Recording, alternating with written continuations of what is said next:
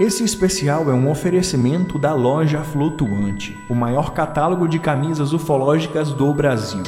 Acesse agora lojaflutuante.com.br e conheça também a nossa coleção de ficção científica e, claro, muito terror.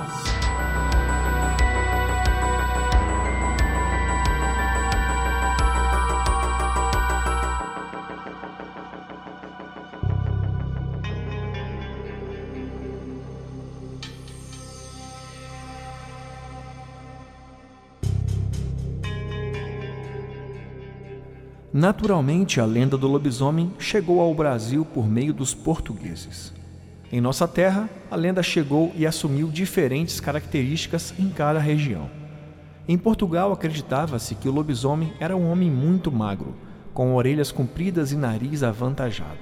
Falava-se que ele poderia ser um homem condenado por ser predestinado à maldição, bem como essa poderia ser uma penitência de pecados cometidos. Havia também uma relação da lenda com o aspecto moral, pois acreditava-se que o filho nascido de um incesto seria um lobisomem. No caso da predestinação, acreditava-se que o primeiro filho homem, nascido depois de sete filhas, seria um lobisomem. Uma vez transformado, o ser partia à procura de cemitérios e de pessoas para se alimentar.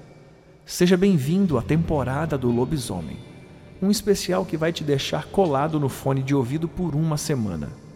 Nos siga de perto e confira conosco um novo relato assustador a cada dia.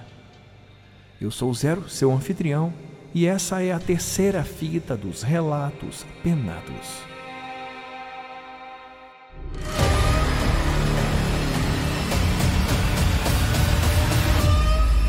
Explicáveis ou não, relatos sobrenaturais ganham vida própria no populário.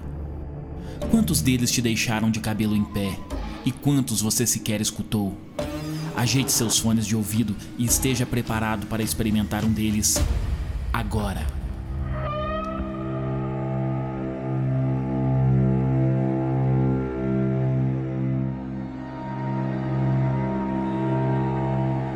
Boa noite, meu nome é Eduardo Tordek venho contar para vocês um caso, ou um caos, como diziam os antigos, que acompanha a história de minha família. Nessa situação se passou o meu pai, duas de minhas tias e o meu avô, que também nos contava esse relato.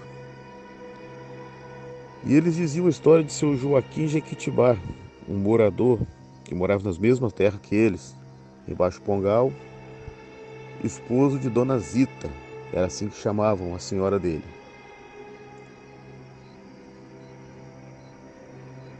E em uma dessas noites, sexta-feira, noite de lua, o meu pai e minhas duas tias resolveram vigiar o seu Jequitibá para ver se ele virava lobisomem, como diziam as histórias, né? E as outras pessoas dali. E às vezes nesse dia de sexta-feira ele falava para Dona Zita que ele ia sair para ir lá em Duas Barras, uma outra roça ali pela essa parte de Baixo Pongal. E só voltava quando o dia raiava, deixando assim a esposa em casa. E numa dessa sexta-feira, o meu pai e minhas duas tias saíram para o curral da propriedade do dono das terras, né, onde eles eram meieiro. E eles saíram mais cedo e se esconderam. Lá para tantas horas da noite, quando a lua saía clara, iluminando a pastaria, o gado mugindo, bacural, dando seus curtos voos, lá vem o seu Joaquim Jequitibá. Ele veio andando e naquela época tinha dado uma chuva, aquela chuva de verão que chove, depois o céu fica claro. E veio o seu Joaquim, chegando ali perto do curral, ele tirou a roupa e andava de um lado para o outro naquela poça.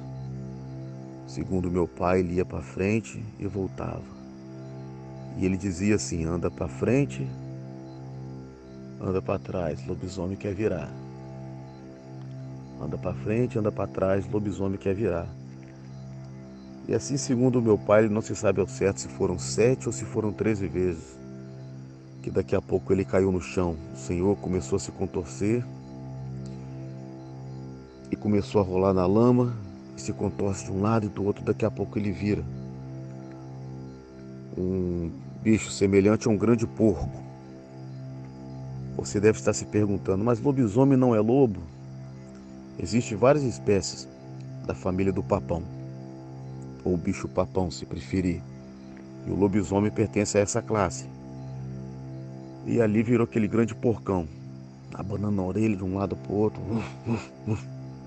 e ficou em pé sob as patas traseiras, farejando o ar e saiu. E saiu dali para caçar ou para comer as imundícias, como eles segundo diziam. Porém, nessa noite houve algo diferente. Aí já é a parte que meu avô conta. Que na casa da dona Zita, de madrugada, bateram na porta. E ela, meio assustada, meio apreensiva, será que o Joaquim voltou? Será que o Joaquim ficou? Ela pegou um facão e foi até a porta. Chegou na porta, ela olhou aquelas portas antigas, aquelas casas na roça, que tinha aquelas frestas, portas de madeira, e não viu ninguém. E a cachorrada latindo, bravo, o gado assustado, mugindo muito. E ela ficou apreensiva ali olhando pelo buraco da porta. Daqui a pouco ela escutou alguém arranhando a porta novamente. E ela achando que o marido devia estar bêbado e querendo entrar dentro de casa. Dona Zita, por sua vez, foi entreabriu a porta e não viu nada. Aí encostou novamente devagar. E o barulho começava a rodear a casa. E ela sentia debaixo do assoalho, que era uma casa alta, aquelas casas antigas. Ela sentia debaixo do assoalho algo se arrastando. E era onde ficava geralmente as galinhas, o porco e algo se arrastando ali. E Dona Zita, apreensiva, mais uma vez entreabriu a porta. No momento que ela entreabriu a porta, aquele monstro, aquele lobisomem, bateu com a mão empurrando a porta um pouco. Na hora que empurrou a porta, a porta abriu, Dona Zita foi para trás, ele tentou morder ela. Quando ele tentou morder ela, ao esquivar aquele camisolão antigo, aquelas pessoas dormiam, ele passou no, no, no bicho, ele bocou, ele bocou, meteu a boca não conseguiu pegar a carne dela, mas rasgou o vestido dela. E ela pegou, deu uma facãozada, conseguiu acertar uma facãozada na mão daquele bicho. Que segundo ela dizia, parecia que estava batendo em pedra, aquele couro duro. Mas ela viu que tinha cortado a ferro. E ela conseguiu fechar a porta. Nisso, o meu pai e as minhas tias já tinham vindo para casa. E a casa, a distância da casa do meu avô para dela, era de mais ou menos uns 300 a quase 500 metros de distância. E eles escutaram aquele barulho. Escutaram meu avô na época. Não escutava, que já era surdo, mas o meu pai e minhas tias escutaram e chamaram meu avô e minha avó. Ali pegaram a lanterna, ou uma lamparina, não sei ao certo. E o meu avô pegou uma cartucheira que ele tinha, carregou e saiu. O meu pai, o meu avô e a minha avó. E as minhas tias, como eram mais novas, ficaram em casa. E eles jogando a lanterna, ou a lamparina que seja, foram caminhando, subiram um pequeno morro até a casa da senhora, que até então já estava à beira do histerismo, gritando devido àquela situação. Chegaram, viram o rastro de sangue, o cachorro valente que eles tinham tentou farejar. e voltou com o rabinho entre as pernas, assustado com alguma coisa que ninguém sabe ao certo. E ali ficou o meu avô, a minha avó e, a, e o meu pai. Quando foi dando por volta de cinco e meia, seis horas, já calmo com a situação, eles viram o seu Mané Jequitibá chegando em casa. Chegando em casa, já tudo certinho, e perguntando o que, que havia acontecido, por que aquele monte de gente ali. E a mulher falou com ele, a senhora. Ô oh, Joaquim, teve um bicho aqui essa noite, o um lobisomem. Ele tentou entrar aqui dentro de casa. E quando ele tentou entrar aqui dentro de casa, eu fiquei desesperada. E acabei dando uma facãozada no bicho. Dei uma facãozada nele, não sei se acertei, não sei o que aconteceu, eu sei que ele sangrou. E ela desesperada chorando, aí o seu Joaquim sorriu para ela, falou: "Ô, oh, mulher, você tá ficando doido, você tava sonhando". Quando o seu Joaquim deu aquele sorriso, ela pôde ver entre seus dentes retalhos da sua camisola que o dito lobisomem havia rasgado com os dentes. E o braço do seu Joaquim, por sua vez, estava enrolado com um pedaço de pano, que não se sabe de lá de onde ele havia arrumado.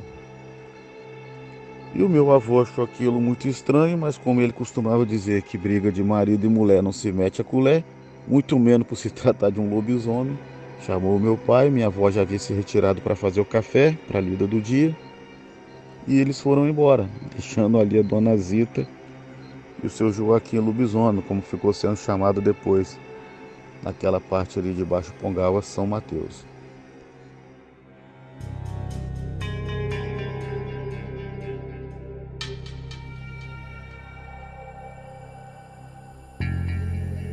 Segundo dizem, com prazo de três meses, mais ou menos, quase isso, ou menos um pouco, a dona Zita foi embora dali, daquele lugar, deixando o Joaquim. E não se sabe para onde ela foi e não se sabe para onde ele foi. Esse é um relato que aconteceu e é dito nas nossas reuniões de família, quando contamos algumas histórias. Uma boa noite a todos.